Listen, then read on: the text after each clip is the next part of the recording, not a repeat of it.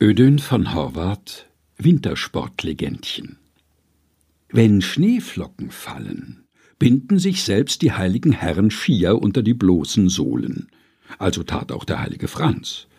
Und dem war kein Hang zu steil, kein Hügel zu hoch, kein Holz zu dicht, kein Hindernis zu hinterlistig.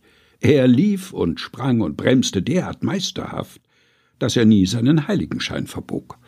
So glitt er durch winterliche Wälder, es war still ringsum, und eigentlich ist er noch keinem Menschen begegnet und auch keinem Reh.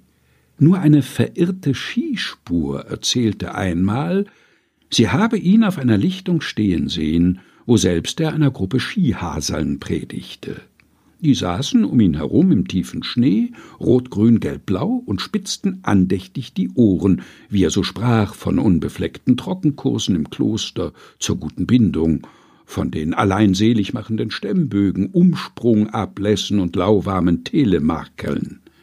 Und wie erschauerten die Skihaseln, da er losdonnerte wieder gewisse undogmatische Unterrichtsmethoden. Ödön von Horvath Wintersportlegendchen gelesen von Helga Heinold